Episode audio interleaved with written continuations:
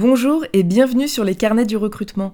Je m'appelle Maud Panis et je suis responsable RH et recrutement depuis 2010. J'ai recruté et j'ai géré la carrière à la fois d'ingénieurs, de commerciaux et d'une bonne partie des fonctions transverses qu'on peut trouver dans une entreprise tertiaire. Les carnets du recrutement ont pour but de partager avec vous mes expériences et de vous donner un éclairage concret sur ce qu'attend vraiment un recruteur lors d'un processus de recrutement. Et dès à présent, abonnez-vous à ce podcast sur votre plateforme préférée pour être notifié de la sortie des prochains épisodes des carnets du recrutement et partagez ce podcast si vous souhaitez évidemment le soutenir. Dans ce nouvel épisode, nous allons aborder la manière de présenter un CV lorsque vous avez une expérience professionnelle avec quelques trous, quelques couacs, quelque chose de non linéaire en tout cas, et nous allons voir aussi comment vous présenter en entretien partant de ce constat. J'entends par quack quelque chose de peu commun, effectivement quelque chose de pas classique, de non linéaire. Ça peut être un enchaînement d'expériences courtes, un moment où vous n'avez pas travaillé, un changement de métier récent, ce qui est d'ailleurs de plus en plus courant actuellement. Quelque chose qui est instinctivement pas aisé à vendre en entretien et encore moins sur un CV, simple feuille A4 sans vie et sans âme. Alors attention, quand je parle d'un quack, ça veut pas forcément dire que ce n'est pas bien, pas vendable. Au contraire, bien présentés, certains événements qui vous ont éloigné d'un parcours bien lisse peuvent faire la différence et dans le bon sens. Je vous propose de commencer par une question qui est classique et en même temps récurrente. Qu'est-ce que je fais d'un trou dans mon CV Qu'est-ce que je fais d'un trou dans mon expérience professionnelle? À savoir au moins 6 mois sans activité ou plus, j'aurais tendance à dire qu'il faut l'assumer. Les CV trop grossièrement, les CV trop les CV trop grossièrement je vais y arriver. Les CV trop grossièrement mensongers, on a tendance à les voir. Et d'ailleurs, j'ai été démarchée euh, très récemment par une entreprise de la station F à Paris qui propose de vérifier la véracité de l'intégralité du CV, c'est un sacré boulot, hein.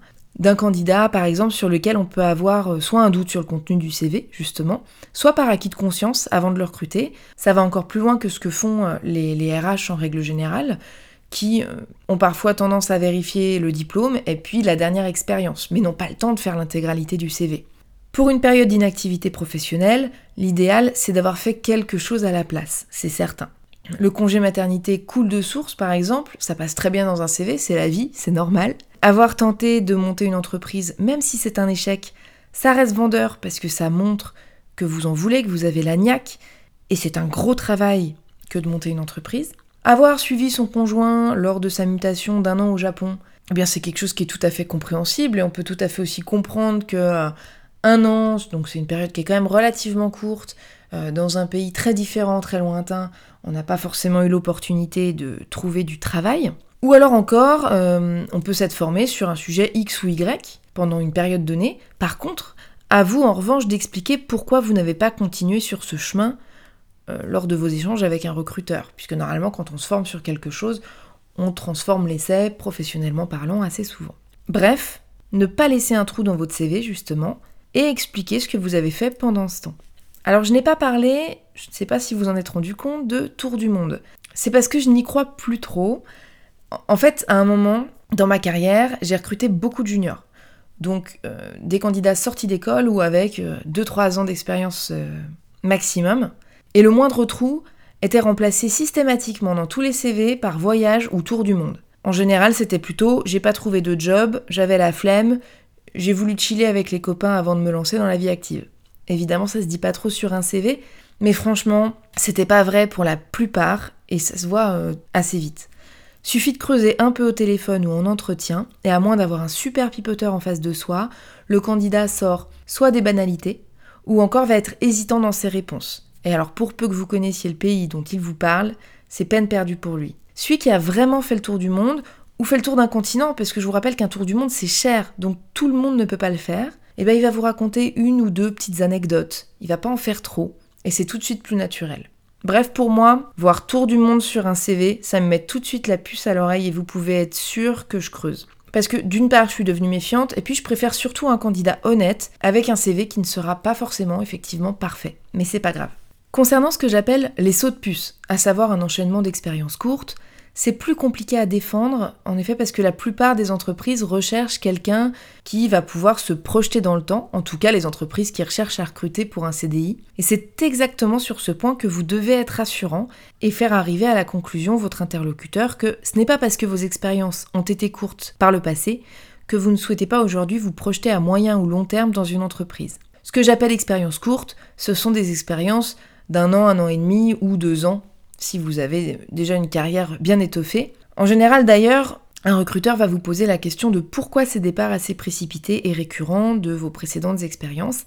Et l'idéal, évidemment, c'est euh, d'expliquer euh, pourquoi et de bien l'argumenter. Alors, c'est beaucoup plus simple si ce sont par exemple des licenciements économiques ou encore suite à une fermeture d'entreprise, mais vous pouvez tout aussi bien argumenter le pourquoi de vos différentes démissions. Alors attention à rester positif, à ne pas casser du sucre sur vos précédents employeurs, même si tout n'a pas été forcément au beau fixe, il faut pouvoir de manière objective expliquer pourquoi ça ne vous convenait plus, pourquoi ça n'était pas forcément ce qui vous a été dit, par exemple en entretien lors de votre recrutement, et ce pourquoi vous en êtes parti. Bien évidemment, plus il y a de démissions à la suite, plus ça devient compliqué de rassurer votre interlocuteur, et pour ça, il faut vraiment bien préparer votre entretien. Si bien sûr dans vos expériences vous avez une fin de contrat suite à un licenciement pour faute, là aussi il faut bien préparer vos explications, la manière dont vous allez les amener et éventuellement n'en parler que si vraiment le recruteur vous pose la question sur cette expérience en particulier parce que c'est clairement pas le plus vendeur. Vous pouvez également conclure votre entretien en assurant qu'aujourd'hui, justement, ces différentes expériences trop courtes à votre goût ne vous conviennent pas et que vous recherchez vraiment la bonne entreprise, comme d'ailleurs l'entreprise recherche le bon salarié pour ce poste, pour vous y investir et y rester plusieurs années, évoluer au sein de la structure, etc.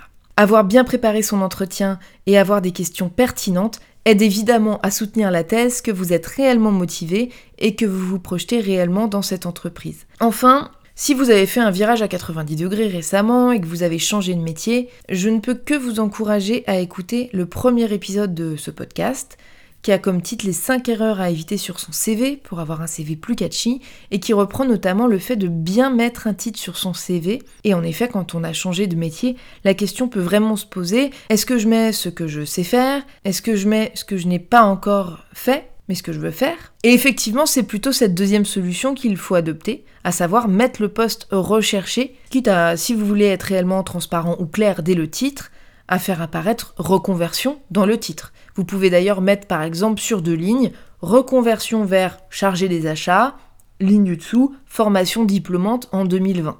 Ce qui est quand même rassurant, on se dit que vous avez fait vraiment un parcours pour arriver à ce nouveau métier. Et là, je vous invite vraiment, si vous avez fait un stage, si vous avez fait une alternance ou encore une première expérience sur ce nouveau métier, à mettre vraiment en avant vos compétences sur ce nouveau métier et oublier un petit peu les expériences que vous avez eues précédemment. Même si c'est plus étoffé, même si c'est plus vendeur, c'est pas ce qu'on cherche.